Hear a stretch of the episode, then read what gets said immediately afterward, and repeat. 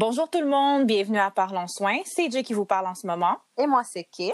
Donc aujourd'hui, euh, ben, à la demande de beaucoup de personnes, euh, on a pu trouver une sexologue pour vous afin de répondre à toutes votre, vos questions suite à notre épisode sur la santé et sexualité avec Karine, infirmière.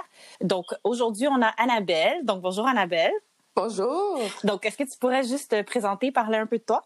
Oui, ben en fait, merci beaucoup d'avoir pensé à moi pour le podcast. Merci à toi. Euh, plaisir pour nous. C'est ça, moi, en fait, je suis euh, sexologue et psychothérapeute euh, de formation. Donc, euh, j'ai mon, mon bac en sexologie. Mm-hmm. et puis, j'ai fait aussi par la suite la maîtrise en sexologie clinique. Et la maîtrise, en fait, c'est ça qui nous donne accès au titre de, de psychothérapeute pour, pour faire de la thérapie. Donc, j'ai fait le, parcours à l'UCAM. En fait, pour l'instant, cette formation-là, ça se donne juste à l'UCAM. Ah, OK. Donc, j'ai fait ça. Puis là, ça fait actuellement depuis quelques mois là, que j'exerce, en fait, en bureau privé. J'ai mon bureau à Montréal où est-ce que je fais de la thérapie en individuel et en couple. Mhm. Puis euh, également, je fais euh, une journée sur la rive sud de Montréal. En fait, il y a une clinique qui s'appelle Pelvis Santé. Euh, c'est vraiment spécialisé avec tout ce qui concerne les, les douleurs génito-pelviennes, le, le, plancher pelvien, mhm. beaucoup de femmes en pré, post-accouchement. Donc, je fais de la thérapie aussi avec cette clientèle-là. Donc, euh, c'est pas c'est pas mal ça mon parcours. Euh, auparavant, j'avais déjà fait des études en littérature française. Oh mon Dieu! 360! 360! Intense! Littérature française, non, ça m'intéresse plus, on, on va l'avoir de sexe. Non, mais elle va pouvoir écrire un livre, là. Théoriquement, oui, c'est vrai. Eh, mais c'est vrai, pour vrai, j'y ai déjà pensé en plus. On pourrait profiter de la, de la quarantaine pour écrire. C'est ça, exactement. Sérieusement. Puis pourquoi tu as choisi cette profession? Euh, ben c'est ça en fait ça faisait partie un peu de ma réorientation euh, c'est que en fait j'avais eu un cours au cégep je me souviens c'était psychologie de la sexualité ah. euh, à la base j'avais vraiment un intérêt pour la psychologie tout ce qui était comme cognitif relationnel comportemental ça m'a toujours beaucoup intéressé euh, mais je pense que je, je sous-estimais un peu, c'était quoi la thérapie? des fois, quand on est jeune, on est comme, ah oui, je suis une bonne amie, je suis bonne pour écouter, mm-hmm. Je serais une bonne psy. OK, il y a plus que ça, là. vraiment ça. je pense que j'ai sous-estimé un peu la profession, mais avec ce cours-là, psychologie de la sexualité, ça m'a, ça a vraiment développé mon intérêt. Euh, l'enseignante, en fait, c'était, ben, c'est un peu comme vous, elle, était dans la profession, elle aussi. Donc, elle était, euh, était sexologue et psychothérapeute, puis c'est de là que mon intérêt a vraiment débuté.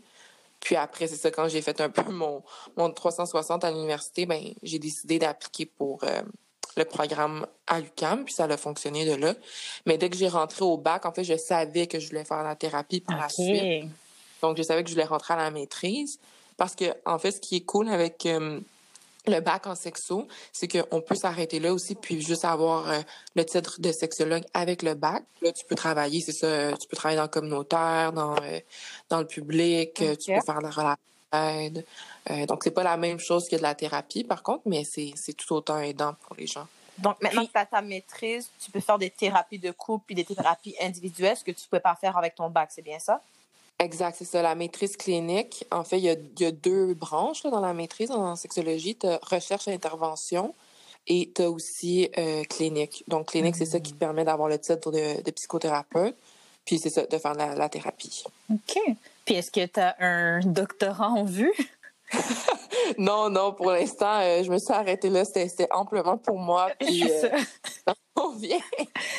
Puis, euh, ben, dans le fond, ce serait quoi la différence, par exemple, comme, comme on mentionnait, nous, on a eu une infirmière euh, en, santé et sexualité, exactement, puis versus une sexologue. Qu'est-ce que ça peut... En fait, c'est quoi qui diverge? C'est quoi que toi, t'offres de plus versus l'infirmière en santé sexe?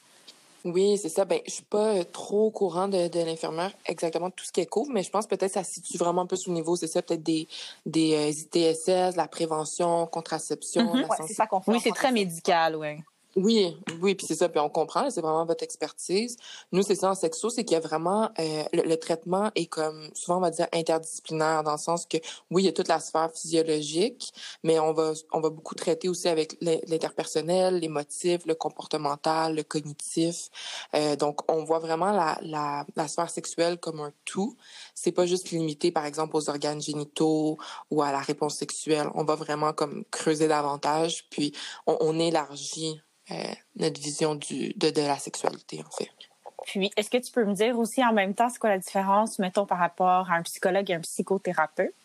Oui, ben c'est vrai qu'il y a souvent des questions parce que c'est euh, quand même assez. Euh, il y a beaucoup de confusion. Mais il y a des lignes grises des fois, je trouve. Ben oui, clairement. Mais je te dirais, en fait, le psychologue, en fait, va faire la psychothérapie. Mhm. Le, le, admettons, le psychologue qui est en clinique, la psychothérapie va être au centre de sa pratique. Mais un psy, c'est que dans le fond, lui, euh, il peut aller à l'extérieur de la psychothérapie, dans le sens qu'il peut travailler euh, en, en milieu scolaire, communautaire, avec des enfants. Il, va être- il peut aller dans le domaine psycholégal, neuropsy. OK, je comprends. Une différence, c'est qu'il peut poser un diagnostic aussi, que ce soit de troubles anxieux, de dépression, de déficit de l'attention. Euh, en psychothérapie, nous, ça va être ça, va être ça mais on on va pas être aussi, les, comment je pourrais dire, euh, la même profondeur, mettons, qu'un psychologue va avoir. Mais nous, on- la psychothérapie, en général, c'est juste un ensemble de traitements psychologiques. Mhm. Puis on accompagne le client dans un processus de changement, mais euh, c'est comme si la psychothérapie fait partie Oui, oui, je comprends. Oui, oui, tout à fait. Ça fait comme partie de leur job à la Ouais. base. Dans le fond, vous accompagnez un peu plus loin. Dans le fond, les psys vont vraiment poser le traitement, voici ce qu'il faut faire, puis vous, vous allez aller avec le patient puis le faire en tant que tel, genre. C'est tout ça?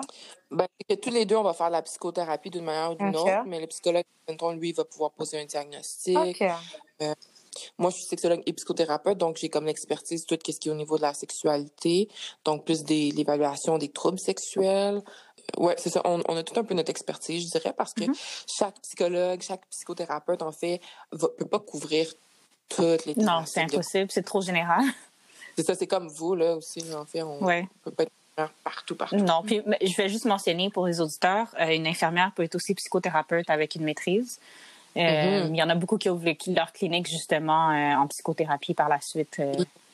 puis c'est super intéressant euh, si jamais il y en a qui s'intéressent de côté plus euh, psychologique. Là.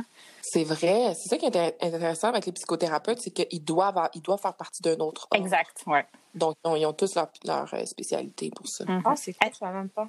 Oui. Tu peux pas être juste psychothérapeute, là, dans le fond? Ouais, non, je- oui, c'est ça. Mais en fait, je pense que ça s'offre de toute manière, ça ne s'offre pas au niveau du bac, de toute manière, ça s'offre seulement au niveau de la maîtrise, Exact, c'est ça. qu'on n'a pas le choix d'avoir un bac en quelque chose à la base. Exact, ouais. Est-ce que tu pourrais me dire c'est quoi les difficultés de ton métier? Comme vous parlez plus au niveau de la... comme sexologue ou... Ben, sexologie. Sexologie, Ah, ouais. Sexologie, mais c'est sûr que moi, j'ai pas vraiment travaillé vraiment dans euh, tout ce qui est plus communautaire et public, vu que là, j'ai tout de suite été en bureau privé. Mhm. Mais de ce que j'ai observé, j'ai quand même euh, travaillé aussi peut-être un peu dans une école secondaire. Ouais, c'est ça. Euh, là, ça, c'était durant le bac, donc c'était vraiment plus au niveau de la prévention, sensibilisation. Ben, je pense que peut-être la difficulté, c'est c'est que c'est tellement un sujet délicat, la sexualité.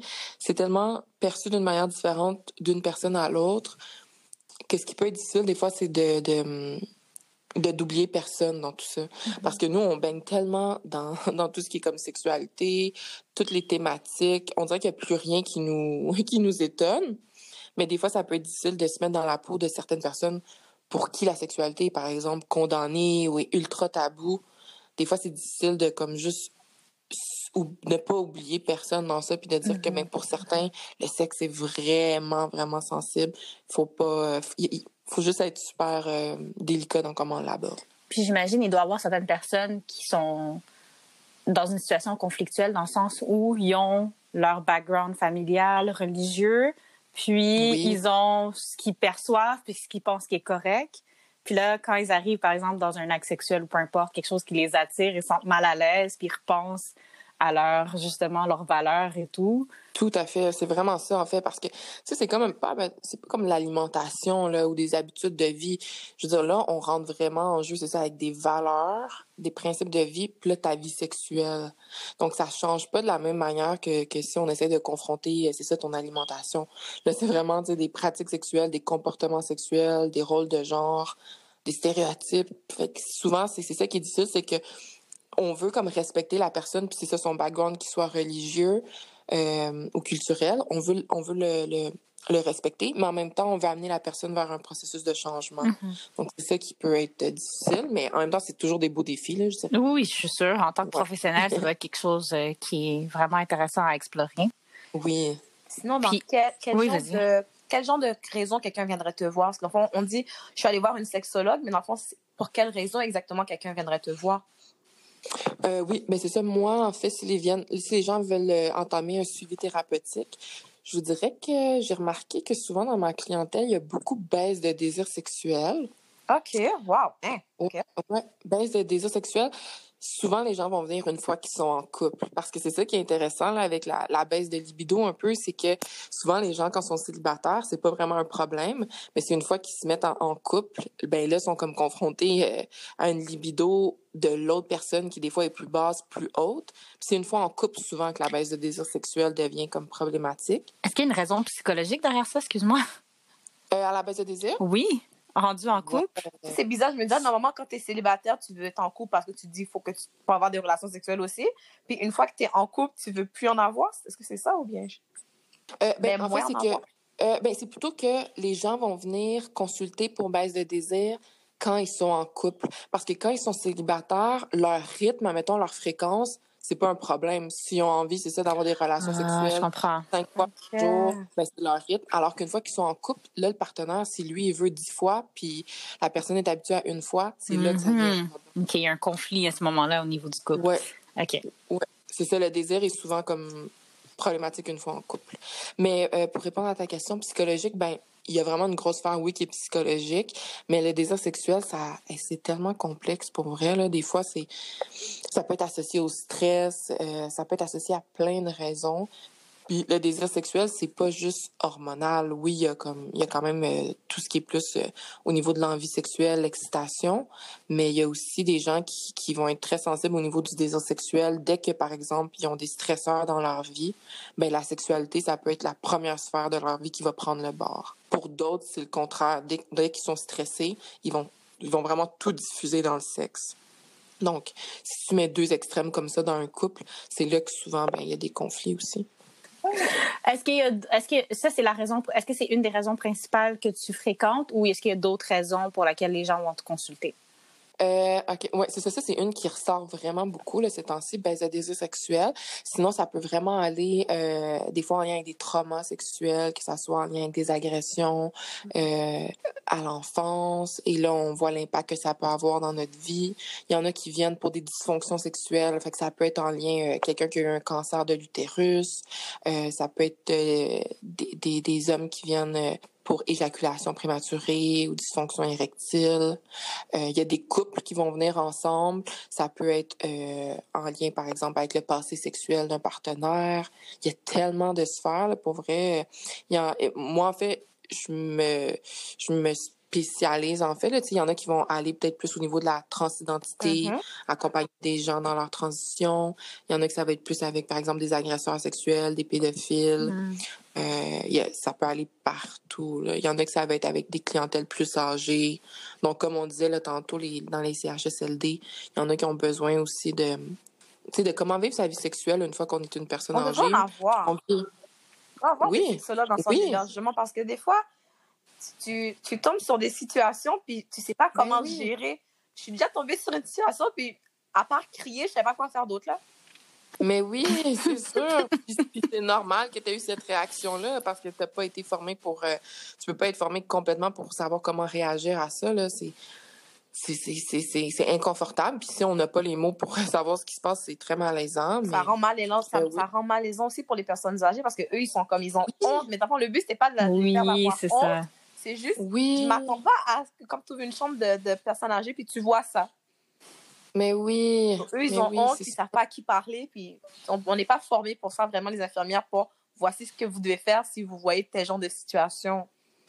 Exact. Tu sais, c'est ça, c'est que s'il y avait un ou une sexologue sur l'étage, par exemple, ou pour tout le CHSLD, ça pourrait être de l'aide pour les les résidents, mais pour vous aussi, tu sais, de, de vous dire, euh, j'ai besoin de ventiler, là. Oui, ou, c'est euh, ça. ouais. comment que- Ou établir un plan d'action pour euh, ces gens-là. Mais oui, ouais, je pense que c'est vraiment nécessaire. Je sais que tu disais que c'était euh, durant ton bac, mais au niveau justement de l'école, euh, c'était secondaire, t'as dit, je crois? Oui, C'est- c'était secondaire. c'est quoi un peu que tu as eu à faire? Euh, ben en fait, là, c'était vraiment plus, je dirais, sensibilisation, prévention, contraception, ITSS. Donc, on, on approfondissait un peu, puis on allait différents... Ça dépend du secondaire, là, tu sais, mettons les plus jeunes, on abordait peut-être moins les relations amoureuses. On abordait peut-être plus la puberté, l'image corporelle, euh, l'image de soi, c'est ça. Puis plus qu'on avançait dans le secondaire, on allait euh, vraiment dans les relations amoureuses, euh, le consentement, ça c'est sûr, on en a mm-hmm. extrêmement parlé. On a beaucoup parlé des sextos aussi. Euh, on a parlé de la, violence dans les relations amoureuses parce que la violence est vraiment élevée dans les, dans les tranches d'âge des jeunes, en fait. Est-ce que c'est verbal ou physique ou les deux? souvent, ça va commencer verbal, puis ça va rapidement escalader à physique, psychologique. Donc ça, on a fait beaucoup de sensibilisation au niveau de c'est quoi une relation saine? On a parlé aussi des, des, rôles de genre, les stéréotypes de genre. Euh, les, les, jeunes, on est tous sur les réseaux sociaux, là, donc c'est difficile de construire une image de soi comme complètement euh, saine quand il y a beaucoup, beaucoup de comparaisons, beaucoup de complexes, beaucoup de jugements. On a parlé beaucoup des doubles standards aussi, entre les gars et les filles. Ah oui, au niveau ça sexualité, là, double standard sexuel, on en a beaucoup parlé. Comme par exemple? Un double standard sexuel étant que les filles vont se faire juger beaucoup plus négativement selon le nombre de leurs mm-hmm. partenaires sexuels versus les, les garçons. Ça, c'est un truc qui m'a toujours énervé au secondaire. Comme quand un gars couche avec plusieurs filles, oh, t'es un il est cool. t'es cool. Mm. Puis si une mm, fille mm, fait ça, ben, il va peut-être prostituer de pute et tout et tout. Mais je sais comme, pourquoi quand c'est un gars qui fait ça, c'est cool, mais quand c'est une fille, c'est plus négatif? Moi, j'ai comme une grosse théorie là, derrière ça. Vas-y, on t'écoute. on essayait de déconstruire ça avec les jeunes, mais c'est de se dire, ces jugements-là, en fait, je sais pas si c'est psychologique, mais en tout cas, c'est social. Mhm. Clairement, oui, c'est clairement social.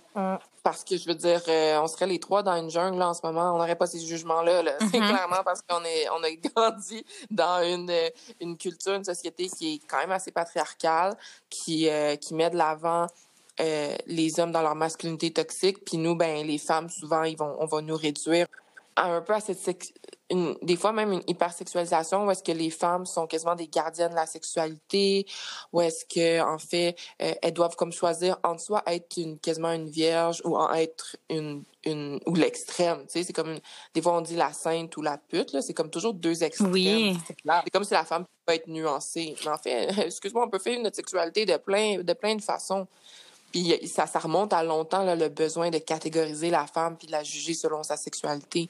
Ça parle beaucoup du contrôle euh, patriarcal, c'est tout ça. Mm-hmm. Mais bon, si on l'a vulgarisé un peu d'une autre manière. Oui, c'est sûr.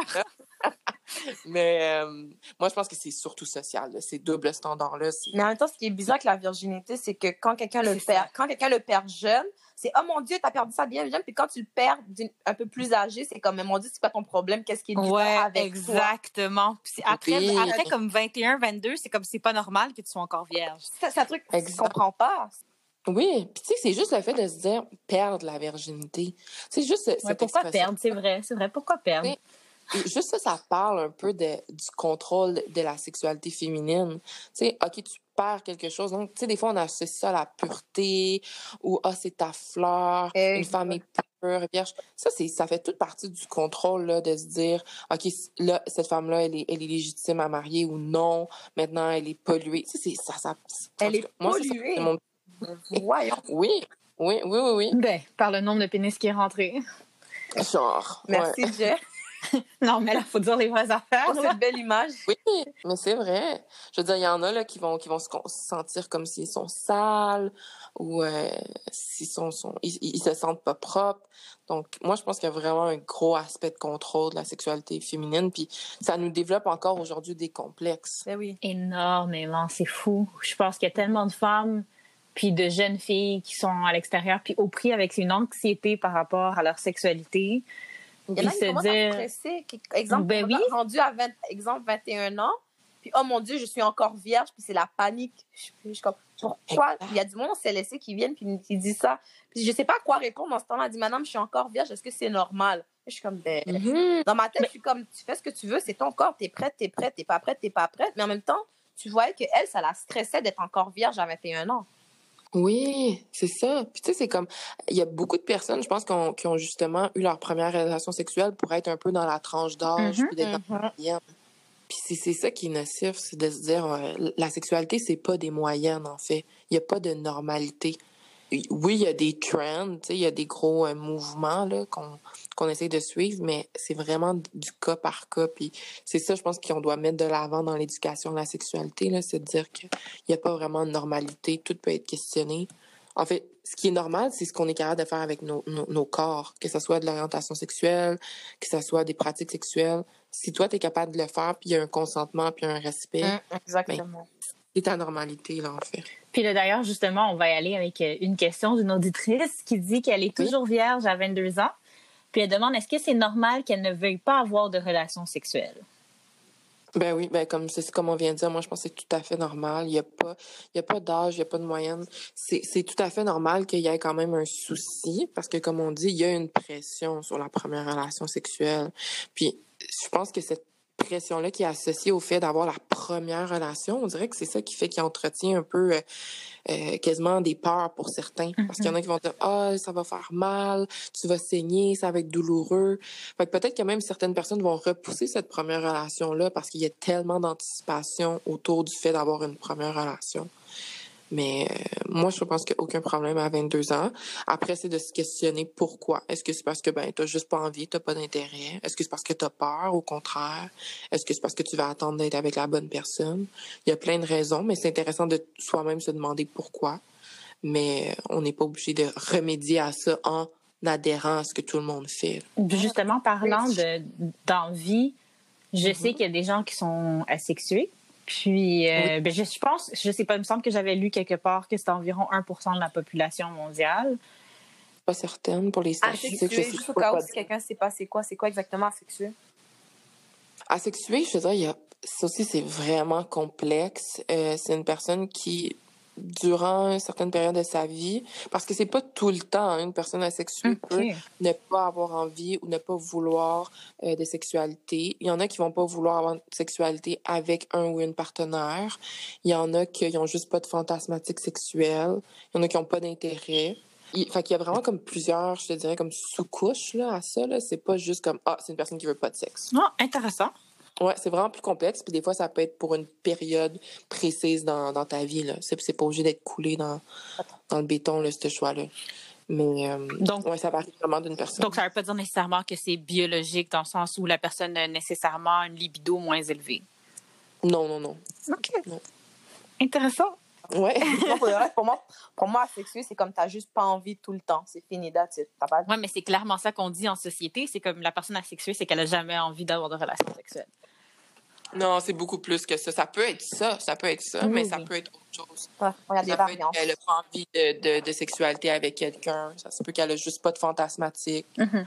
Euh, elle n'a pas de fantasme sexuel. Il y a vraiment plusieurs nuances.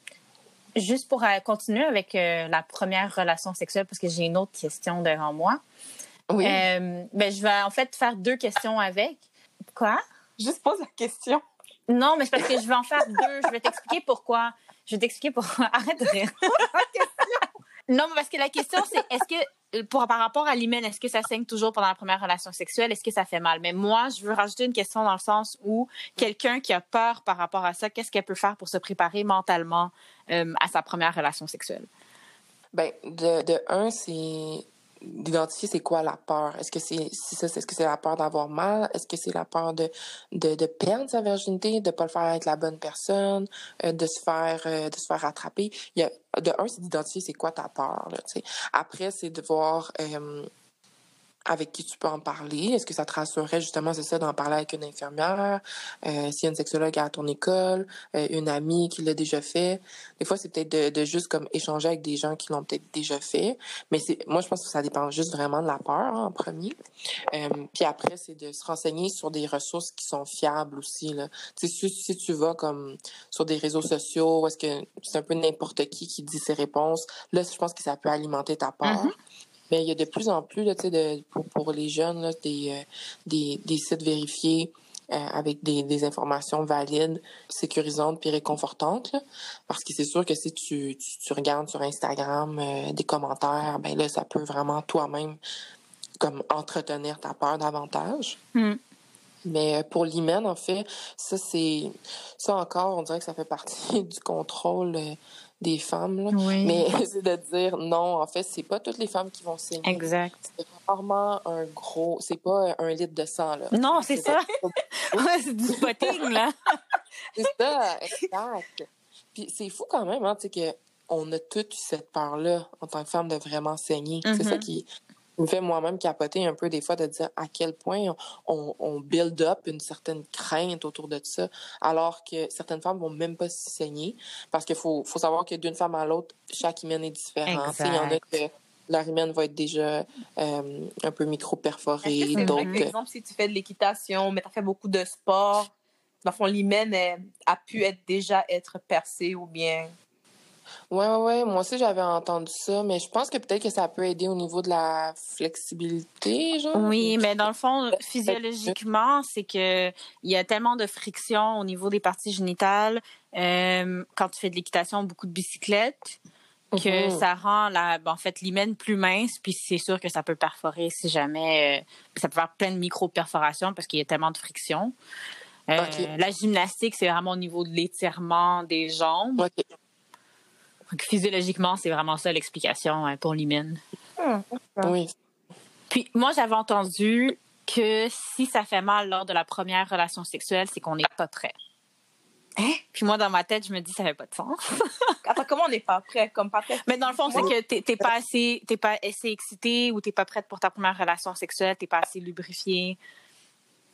Oh, OK. Eh, mais... mais... Attends, tout le monde a fait un en même temps. On dirait qu'il y a comme plusieurs couches à cette question-là. Parce que je, fais juste débattre, là, pour qu'on en débatte, en fait. Mais, moi, je me dis, je pense pas que ça ait vraiment rapport dans le sens où chaque orifice chez chaque personne est de différentes grandeurs. Mais moi, moi, je veux dire, t'as jamais eu, on va, aller, on va aller un peu crûment, t'as jamais eu de pénis dans ton. Tu sais, c'est sûr que ça va faire mal, c'est un peu inconfortable, c'est pas quelque chose que tu es habitué à avoir. ça dépend de toi. Puis ça dépend de la grosseur du pénis aussi, là. Je veux dire, si t'en prends un plus petit, peut-être ça c'est sûr que peut-être que t'auras pas mal, mais t'en prends un plus gros, ben tu vas avoir mal, ma chérie, là. T'en prends un. c'est pas un catalogue que tu choisis la taille du pénis. De quoi tu penses t'en prends un? Mais non, mais c'est ça, c'est si on parle de la première relation sexuelle, oui, il y a des chances que ça soit, ça soit plus inconfortable, mais la douleur, c'est difficile à catégoriser des fois parce qu'il faut, pense que si cette douleur-là perdure, je veux dire, il y a mm-hmm. quelque chose d'anormal. C'est sûr que oui, il va y avoir, comme tu dis, un inconfort physique, surtout si c'est ta première fois. Il y a stress, je me dis. Il y a stress, exact, parce que parce c'est ça dans la douleur physique, c'est qu'il faut pas la négliger dans le sens que il y a des femmes qui vont être super excitées, mais qui vont quand même avoir des douleurs génitopelviennes. Tu admettons, euh, je sais pas, une, euh, des, des quelqu'un qui va souffrir de, de vaginisme, par exemple, ou de dyspareunie, des fois, eux, ils ont vraiment des contractions involontaires des muscles. Parce que j'essaie de dire, c'est que si, admettons, tu souffres de dyspareunie ou de, de, vaginisme, mm-hmm. ça se peut que tu aimes super ton ou ta partenaire, que tu sois super excité, mais que tu aies des douleurs quand même. Mm-hmm. Donc, ça veut pas nécessairement dire que tu n'étais pas prête dans le sens que ouais, je comprends. fallait pas le faire, tu sais à ce moment-là, si jamais justement tu te retrouves avec euh, un couple qui vient te voir par rapport à ça, c'est quoi tu leur suggères par rapport aux pratiques sexuelles? Bien, des fois, je trouve qu'il y a quand même beaucoup de. Il y a beaucoup d'accent qui est mis sur la pénétration, mm-hmm. surtout mm-hmm. Fait que des fois, c'est de dire, OK, s'il y a des douleurs qui sont liées à la pénétration, le but, c'est pas de la condamner. Là, on veut pas arrêter la pénétration. Ils ont le droit s'ils aiment ça. Mais c'est de voir, est-ce que la sexualité, on peut l'élargir un peu plus? Est-ce que les préliminaires, qui justement sont pas obligés d'être juste des préliminaires, tu sais, le sexe oral ou les, les caresses, le toucher, ça peut être de la sexualité euh, à part entière aussi. Est-ce que des fois, on peut leur laisser plus de place et associer comme moins de d'exagération sur la pénétration. Parce que plus qu'on met l'accent sur la pénétration des fois plus que ça nous ça nous ça nous raidit on devient plus tendu on l'anticipe plus. Puis ben si on sait que si notre corps est plus tendu ça l'aide pas à la relaxation des muscles puis à, à la détente qu'on a besoin pour avoir une relation sexuelle qui est comme plus plaisante. Mm-hmm. des fois en couple on va juste essayer de voir aussi c'est c'est quoi la dynamique du couple. Est-ce que l'autre partenaire est fâché quand ça fonctionne pas? Est-ce qu'il est triste? Euh, est-ce qu'il fait culpabiliser l'autre? Parce que ça, ça joue aussi. Là. Il n'y a pas mm-hmm. juste notre corps. Il y a comment on s'engage avec l'autre. Fait que, ouais, je, pense qu'il y a comme plein de sphères. Euh, mais tu as mentionné quelque chose que je trouve important de répéter, c'est que je trouve qu'on focus beaucoup comme si euh, le sexe, ça égale pénétration, alors que tout ce qui est cunilingus, euh, fellation, c'est considéré selon moi comme des relations sexuelles, c'est du sexe oral. Oui. Que je pense qu'on devrait comme donner comme un peu moins de stress sur ben autant sur la femme que sur l'homme je peux pas dire juste sur la femme mais comme mm-hmm. diminuer le stress puis faire comme ok il y a des étapes à ça c'est pas euh, ok on s'aime on s'aime par la main puis on couche ensemble c'est ça.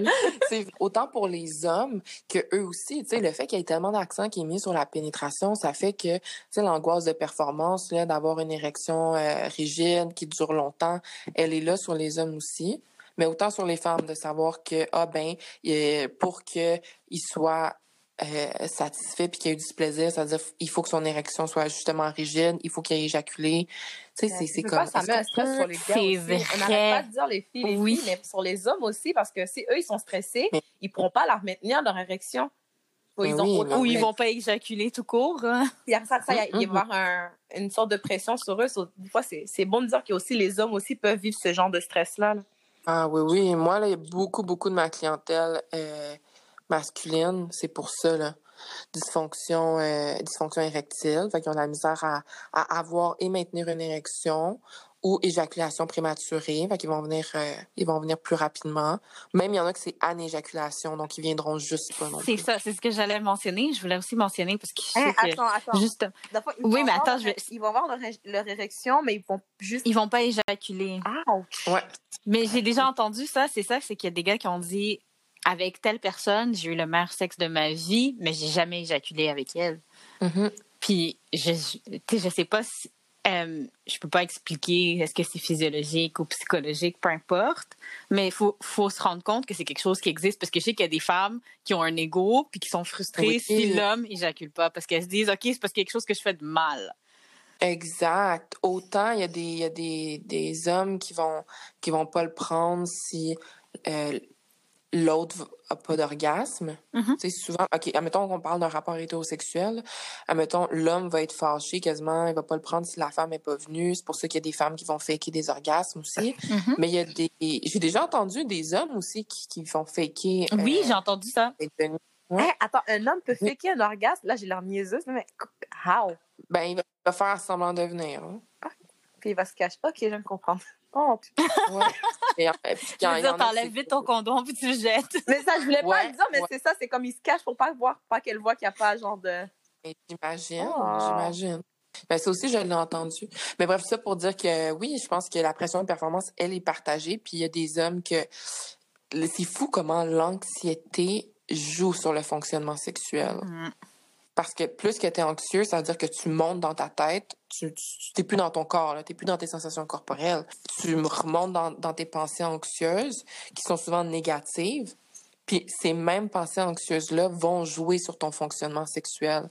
C'est-à-dire que tu vas vraiment avoir la misère à, à euh, moduler ton excitation, à reconnaître des, des sensations qui sont plus stimulante ou non, parce que tu es tellement comme pris dans ta tête que tu as vraiment la misère à justement être dans ton corps, puis le, le, le, être à l'affût puis vigilant des, des signes qui se produisent dans ton corps. Tu es juste dans ta tête. Hmm. Ouais, même chose pour les femmes hein, aussi. Ouais, non, ça je sais. Puis souvent on dit que les femmes réfléchissent trop. Hum. ça, c'est vrai. Mais c'est ça. Puis ça, on l'utilise des fois en thérapie, là, justement. Il y a, je sais pas si vous avez déjà entendu le, le Sensate Focus. Mm-hmm.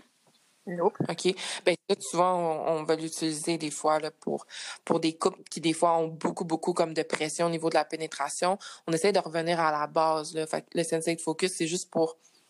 On, on enlève le focus de la pénétration, puis on ramène sur les sensations corporelles, les sensations tactiles, le toucher parce que c'est quelque chose qui est des fois un peu oublié. on, on, se rush un peu dans, dans la pénétration tout de suite.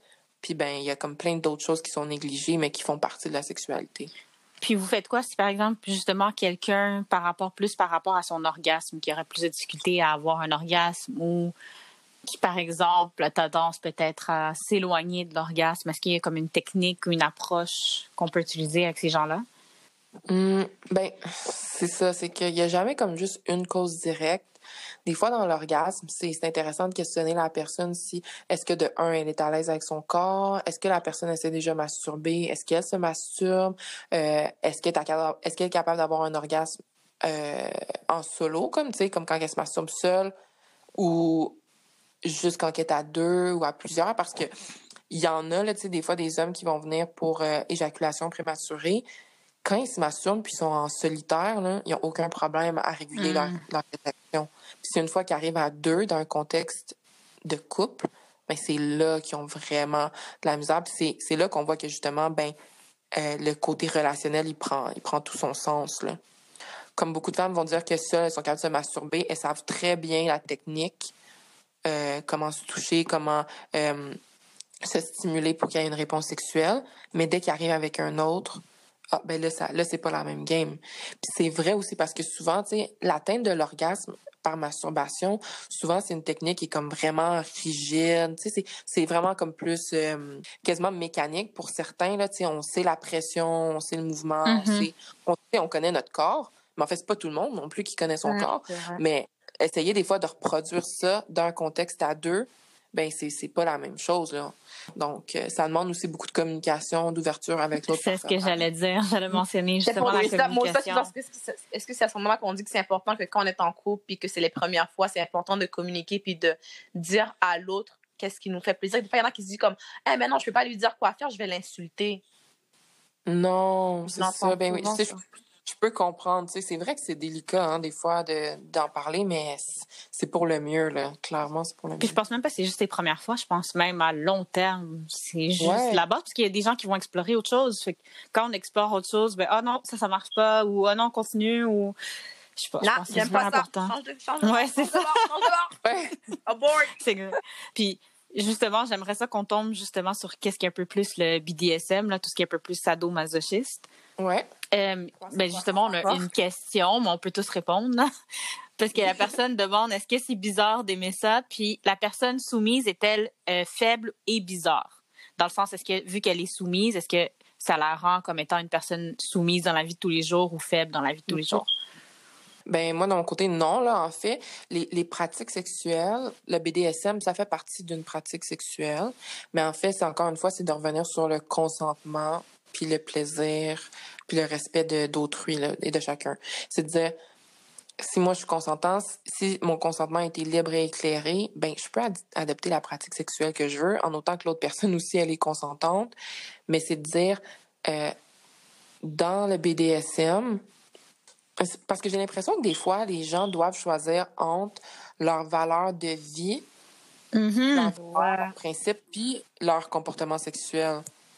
Sais, c'est comme des femmes, des fois, ils vont dire qu'ils aiment vraiment ça, être soumises au lit. Mais c'est une autre chose dans la vie de tous les jours.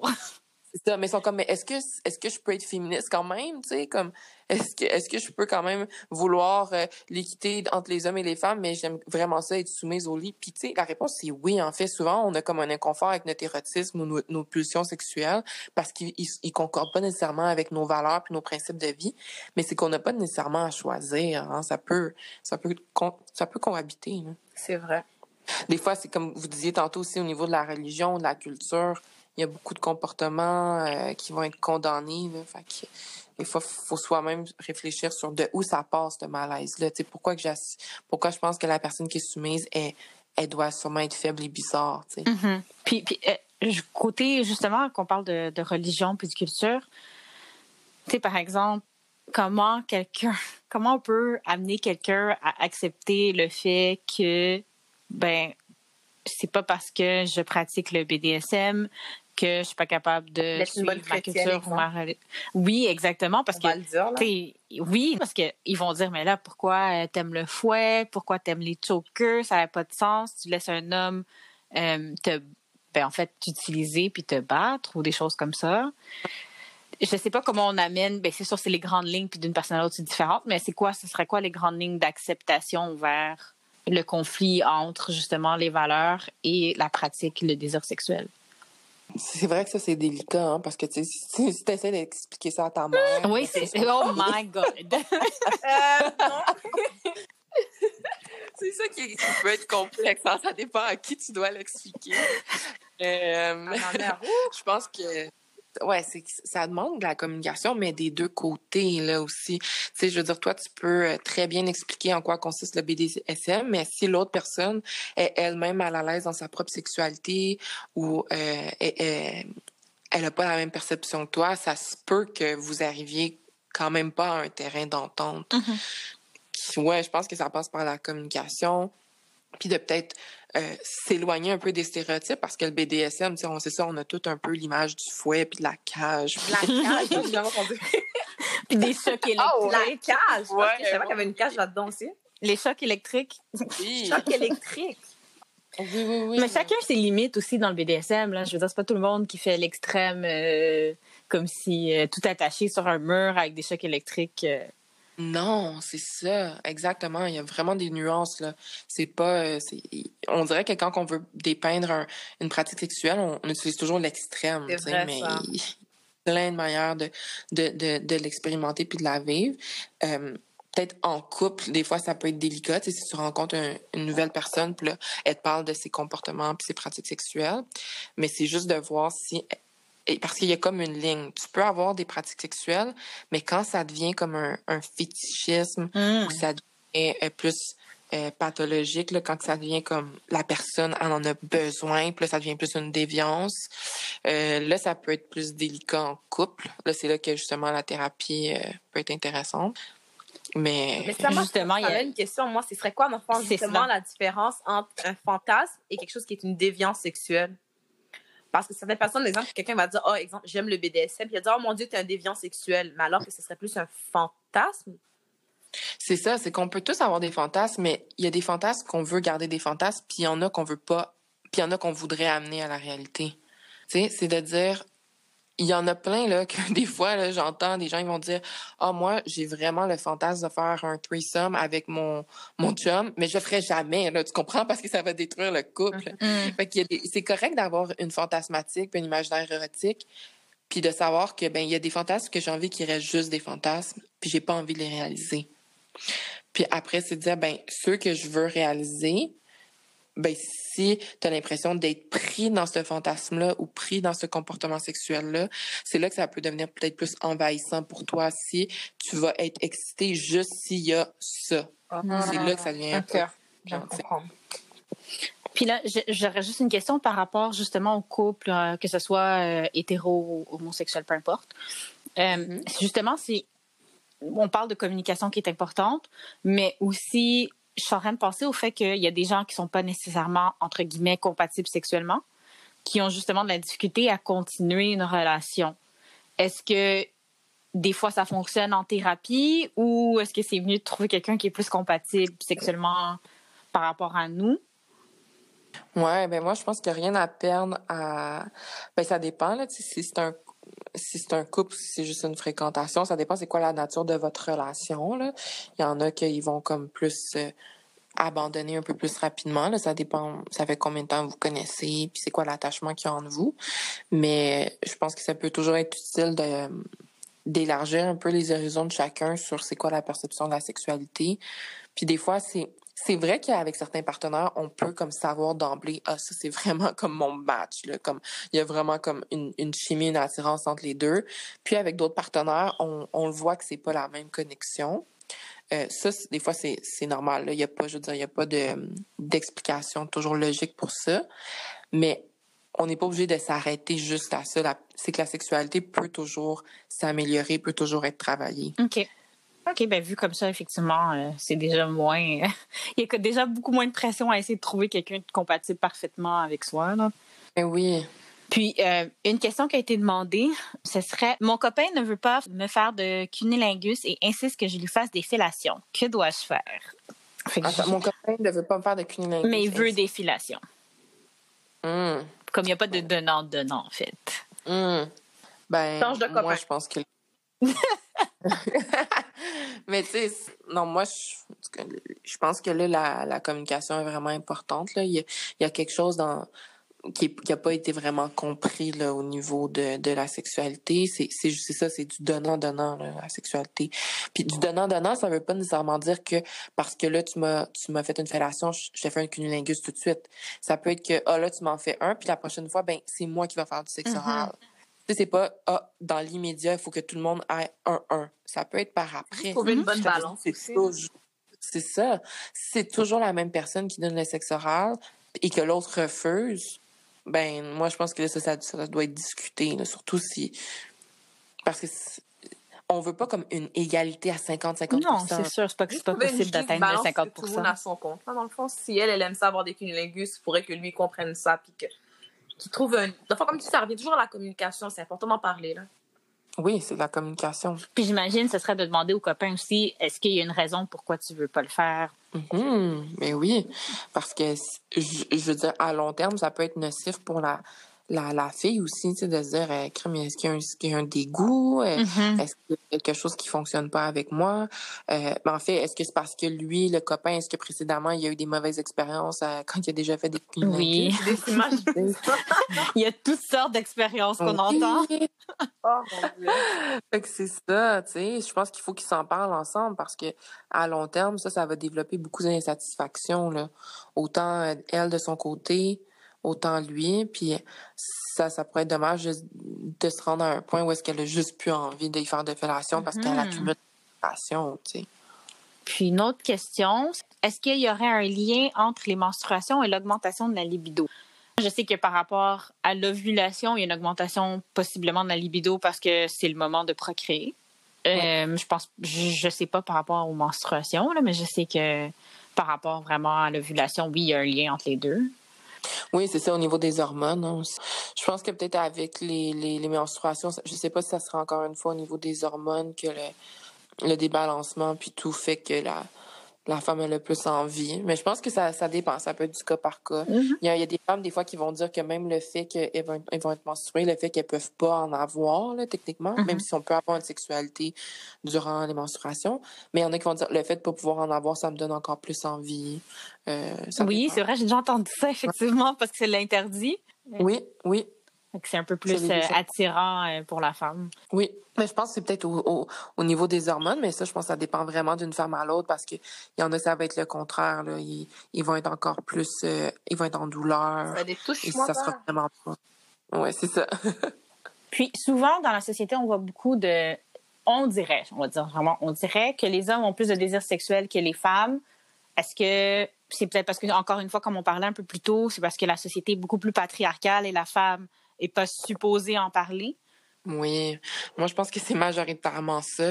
Euh, si on fait juste penser, OK, dans notre cercle d'amis, mettons des femmes qui vont dire qu'ils ont, vraiment tout le temps envie ou qui ont envie de vivre une, vie sexuelle super active versus un gars qui le dit. on n'a déjà pas les mêmes jugements ou les mêmes pensées envers un homme ou une femme qui va avoir ces propos-là. Puis, ben, juste comme historiquement, ça fait pas longtemps qu'on s'intéresse au désir sexuel féminin. Mm-hmm. avant, c'était comme ben la femme elle a des organes génitaux pour procréer puis that's Le plaisir féminin, ça ça fait pas longtemps qu'on s'y intéresse. Puis je pense que ça ça paraît, je pense il y, a même des des pays dans le monde où est-ce que les femmes ne savent pas concrètement c'est quoi un orgasme. Peut-être qu'elles l'ont vécu physiologiquement mais l'orgasme comme que nous on en parle ici plus au niveau occidental c'est de, de, comment atteindre l'orgasme tout ça il y a, y a, plein de places dans le monde que c'est même pas une question là. Mm-hmm. donc je pense que ouais la sexualité féminine elle a longtemps été comme limitée ce qui fait que ça fait pas longtemps qu'on s'intéresse à notre désir euh, puis je pense que c'est ça comme tu dis les, les hommes c'est plus facile pour eux de de justement vivre leur désir sont moins opprimés dans ça alors que les femmes, si on dit on dit qu'on aime ça avoir du sexe, on, on, tombe tout de suite pour une, cochonne, une info, euh, elle a tout le monde, mais alors que non, tu sais. Souvent, il y a des généralisations. On, va dire que son désir sexuel est souvent relationnel, dans le sens que son désir sexuel va souvent être affecté par ce qu'on disait tantôt, là, comme les stresseurs. Puis souvent, il y en a qui vont dire Ah, mais les hommes, eux, c'est le contraire. ils vont tout diffuser dans le sexe. Mais mm. ça, pour le voir en, en, thérapie, ça varie vraiment d'une personne à l'autre. Puis justement, parlant de nymphomane, est-ce qu'il y a une définition par rapport à ça? Parce que je sais qu'avant, c'était considéré comme une maladie euh, psychiatrique là, dans le dans le diagnostic euh, des maladies de santé mentale. Mais mm-hmm. ben là, ça va être plus euh, désir sexuel. C'est-tu hyper actif? Hyper, ouais. Ouais, hyper. Ouais, hypo, ça serait le contraire. Hein? Mm-hmm. Oui, c'est ça, ça serait plus ça. Mais on n'utilise plus les termes comme nymphomane. OK. OK. C'est ça je voulais savoir parce que je me dis en, quoi moi, je pourrais être considérée comme hyper, mais l'autre va être considéré normal, entre guillemets. Euh, ben là, c'est souvent, c'est c'est comme dans le DSM, il y, a comme un, certain nombre de critères là, à, répondre avant d'avoir le, diagnostic, mais souvent, c'est dès que ça va occasionner de la souffrance à la personne, de la détresse, puis dès que ça va altérer son mmh. fonctionnement, c'est là. Parce que, tu sais, c'est beau, tu sais, on peut vivre avec un gros désir, un fort, une forte libido, mais quand ça nous empêche de fonctionner, et quand on se met dans des comportements dangereux, OK. Oui, tu sais, quand quelqu'un sera plus capable de dire non, euh, va manquer le travail, va se mettre dans des situations à risque, va pas se protéger pour les ITSS, va, va se mettre à des grossesses à risque, c'est là que, OK, là, c'est plus problématique. OK, je comprends. Euh, oui. Puis pour euh, revenir à la sexualité des femmes, j'aimerais, ben, c'est une question qui a été demandée, mais je pense est quand même assez vague comme question. On demande, est-ce que les gars savent ce qu'il faut faire? euh, dans quoi? Par rapport aux relations sexuelles. Euh, comme dans, dans l'intimité, là. Oui, on parle dans l'intimité. Ah, ben là, les, les gars, euh, ça dépend de chaque gars. C'est ce que je me dis. ben, les gars, est-ce qu'ils savent faire? C'est comme est-ce que les femmes savent faire? Là, ça dépend. Mais on peut, on peut penser un peu juste à l'éducation à la sexualité. C'est clair que c'est il y a encore des lacunes. Puis c'est sûr que pour beaucoup de garçons, puis beaucoup de jeunes filles aussi, là, mm-hmm. l'éducation à la sexualité, ça passe par la pornographie. Ben, j'allais mm-hmm. demander est-ce que, est-ce que utiliser, c'est une question qu'on m'avait posée aussi, c'est est-ce que utiliser les sites porno c'est comme un bon cours pour savoir comment faire des relations sexuelles? C'est tellement délicat, ça, je trouve, parce que la pornographie, elle peut rapidement tomber malsaine. Mais c'est que je pense que les gens vont toujours avoir accès à la pornographie. Fait que, sachant que la pornographie, elle va être là, si tu as une éducation à la sexualité dans les écoles ou par tes parents, par des gens qui disent que, OK, ça, c'est une manière de procéder, mais il faut que tu saches que il y a autre chose de possible dans la sexualité. Il y a, tu peux t'éloigner de la... Tu sais, des fois, on parle de la euh, mainstream porn, un peu. Mm-hmm. la, qui est très hétéronormative, euh, très stéréotypée, vraiment, tu sais, des rôles de passivité, domination, là. Si tu sais que la, la, la, la porno est présente, mais tu l'accompagnes en parallèle par justement une éducation à la sexualité à l'école qui montre que c'est pas juste ça, je pense que ça peut être moins nocive parce qu'on peut pas comme juste éradiquer la pornographie, elle va toujours être là.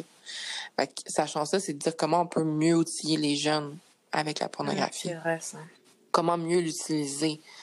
Hum, parce que s'ils ont juste la porno, ben ouais, là, ça peut être un peu nocif. Mais s'il y a quelqu'un d'autre qui leur dit que, OK, il y a des comportements que tu vois dans ces vidéos-là qui sont peut-être pas obligés d'être les tiens parce que dans, dans, la pornographie, on observe des fois des, euh, des tendances aussi. Il y a comme des trends.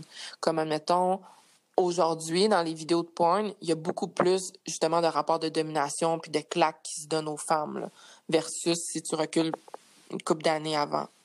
Fait qu'il y a comme des trends. Puis ça ça, ça, ça, ça, se reflète dans nos, dans nos comportements sexuels.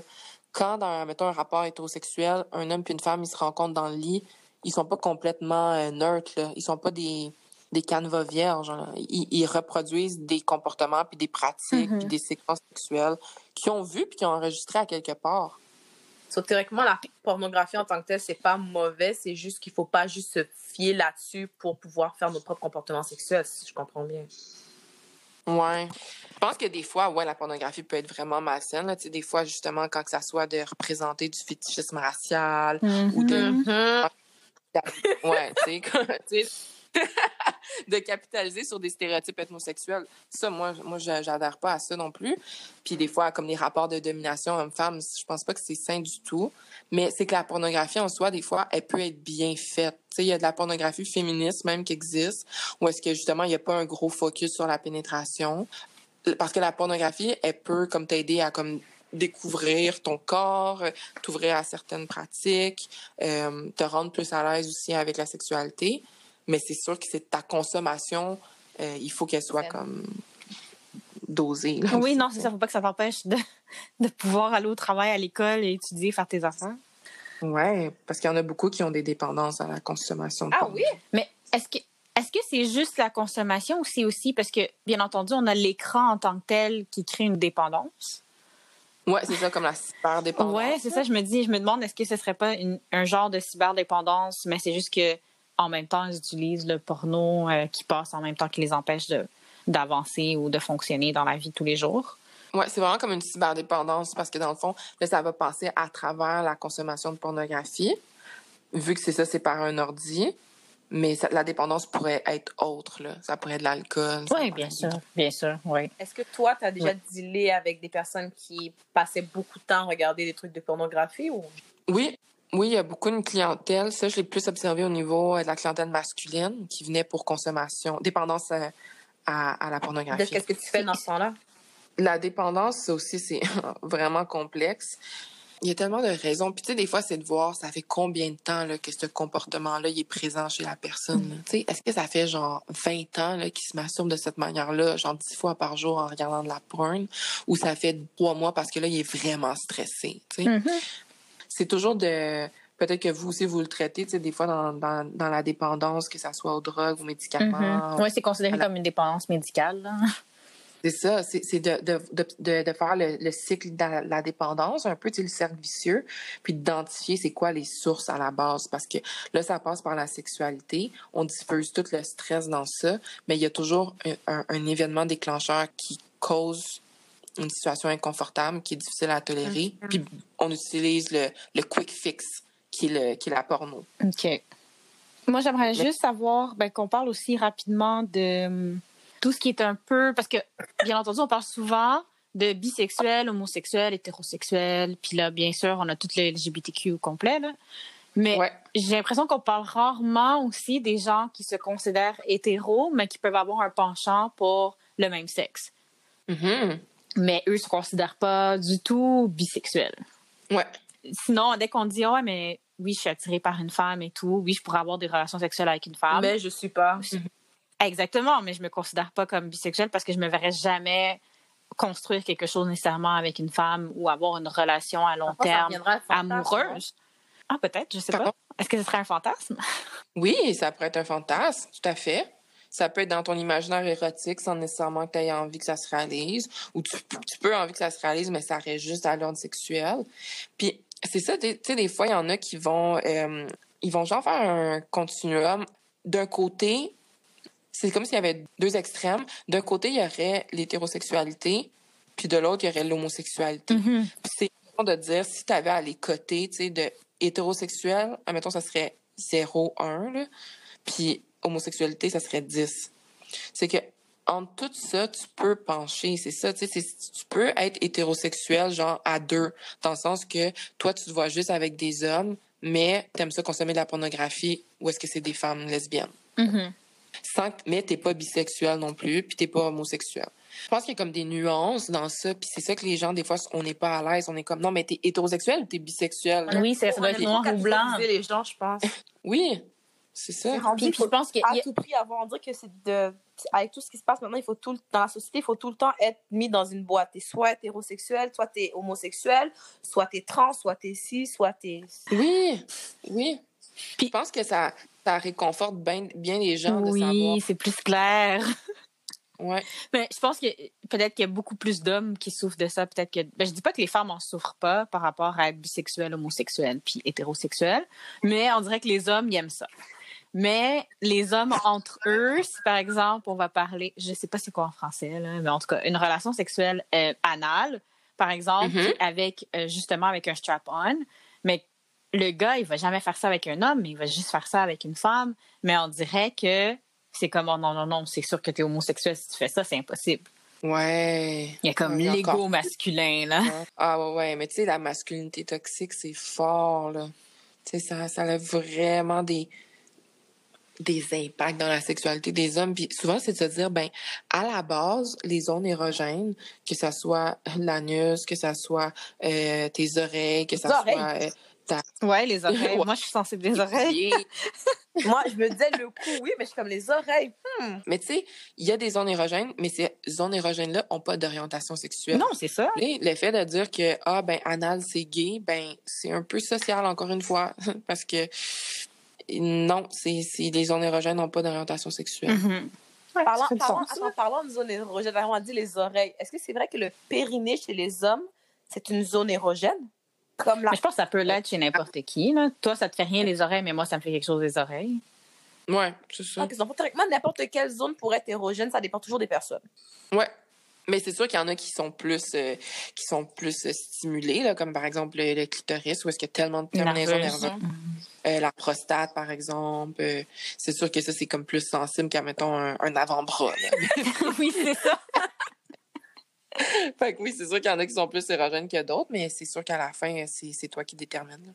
Est-ce qu'on peut aussi parler euh, parce qu'en en fait il y a, non mais parce que c'était pas une question, je vais t'expliquer pourquoi parce que la personne m'a juste écrit coït anal au féminin. Puis là je suis comme bon c'est pas vraiment une question, mais je pense qu'on peut en parler quand même là euh, rapidement, j'imagine qu'on peut parler mettons de la préparation mentale ce que ça amène en fait. Ouais, sexe anal dans le fond, la pénétration anale, tu voulais savoir? Mm-hmm. Ben, je pense que ça, ce qui est intéressant, c'est en premier de savoir euh, pourquoi tu le fais. Là. Tu sais, dans le fond, c'est est-ce que c'est par envie, par curiosité sexuelle, désir de nouveauté, ou est-ce que c'est parce que c'est par pression, puis euh, ton, ton chum, il t'a dit qu'il veut vraiment essayer anal, puis son ex faisait anal. Tu sais, c'est comme, il faut savoir pourquoi qu'on le fait. Ça demande aussi, là, faut quand même avoir un petit contexte autour de ça, là. C'est pas, premier coup, ça va fonctionner. Il faut avoir euh, un lubrifiant. Euh, des fois, c'est juste au niveau de la propreté, hein, aussi de l'hygiène aussi. Il faut faire attention. On fait pas pénétration vaginale, pénétration non, Non, s'il vous plaît, faites pas ça. non. Infection. Vaginal, anal, puis après on oui, plus. Et oui. Parce que ben, j'ai déjà entendu des gens le faire, puis ils disent, oh, j'ai jamais rien eu, mais dans ma tête, je m'étais dit, non, mais j'en ai eu, il y en a, c'est les qui sont venus pour ça. Ils savent ah, ben, pourquoi, je suis sûre. pourquoi ils ont, euh, dans le fond, des écoulements, puis ils comprenaient pas. Puis quand tu fais l'évaluation, tu te rends compte que ça rentre. Il y a du E. coli dans le vagin. Ça, tu te rends compte, ah, Jess, Jess, s'il te plaît, fais-moi finir. Dans le fond, ça, tu, te rends, tu te rends compte justement qu'il y a eu beaucoup de présentation anal en commençant, puis après ça, il finissait vaginal sans, sans comprendre le principe que c'est zone anale. c'est ça. Soit tu changes de condom, fais quelque chose, mais tu peux pas passer d'une région à l'autre comme ça. Mais non, tu sais, c'est juste comme au niveau anal, il y a tellement plus de bactéries, là. C'est sûr que, ton, que la fille va se taper une, une vagine. Mm. Euh, qu'est-ce que j'allais mentionner d'autre? Oui, puis ça, je sais que plusieurs personnes en parlent. Euh, avant de se rendre justement à la pénétration même, parce que ça dépend encore une fois de la taille du pénis, mais d'y aller avec des jouets, puis graduellement, c'est prendre un plus gros, puis là, à ce moment-là, ben, ça va être plus facile euh, à pouvoir tolérer justement la pénétration avec un pénis. Là. Exact. Puis tu sais, même si des jouets, ça peut parfois euh, effrayer certains, ça peut être juste le doigt, mm-hmm. ça peut être la aussi. Ça peut être juste comme des touchés autour. Puis, tu sais, c'est pas obligé de se faire tout d'un coup non plus, là. Ça peut être, ben, une journée, justement, euh, durant le cunilingus, ben, on a été plus loin. puis, des fois, ça peut être, ben, le lendemain ou une autre journée, ben, là, on continue. Tu sais, c'est pas obligé de faire comme, ah, aujourd'hui, on fait anal, puis il faut que ça se passe tout de suite. Oui, non, non. Je pense que ça, c'est un petit peu. Euh, non, c'est ça, c'est rusher les choses si on fait ça, je pense. Puis c'est juste euh, mais toi, se mettre plus à risque d'échec non, vas-y. Toi, en tant que sexologue, Annabelle, est-ce que tu donnes ce genre de cours-là, dans le fond, euh, les, habitudes de santé euh, saines? Euh? Je le ferais, c'est ça, si par exemple, j'étais plus comme juste sexologue, là, dans le fond. Si je travaillais dans les écoles ou peut-être dans des dans des milieux communautaires ou publics. Mais avec mes clients, euh, des fois, on va faire un peu d'éducation à la sexualité. Des fois, on va comme un peu recadrer, là, parce, que parce que c'est pas tout le monde là, non plus qui, qui est au, courant. Fait que des fois, on va en discuter ensemble. Mais en thérapie, c'est pas majoritairement ce que je fais, je dirais. OK. OK. Fait que j'apprécie vraiment que tu aies pris le temps de nous parler. On devrait merci. Ben, ça me fait plaisir. Merci à vous. Je suis contente qu'on puisse en parler parce que c'est, c'est la, la sexologie, des fois, on dirait qu'on a comme certaines idées préconçues, mais il y a comme tellement plein de nuances puis de profondeur à ce sujet-là que c'est bon d'avoir l'espace pour en parler. Ouais. OK. Est-ce que tu peux nous dire un peu où, ben, si tu veux, en fait, que nos auditeurs te rejoignent? Non, mais si elle veut pas, elle veut pas. Hein. Ben oui, ben moi j'ai aussi un, compte sur Instagram qui s'appelle Sexo Love. Euh, on fait beaucoup de contenu euh, sexo-éducatif justement parce que je le fais pas vraiment en bureau privé, fait c'est un bon espace sur euh, les réseaux sociaux.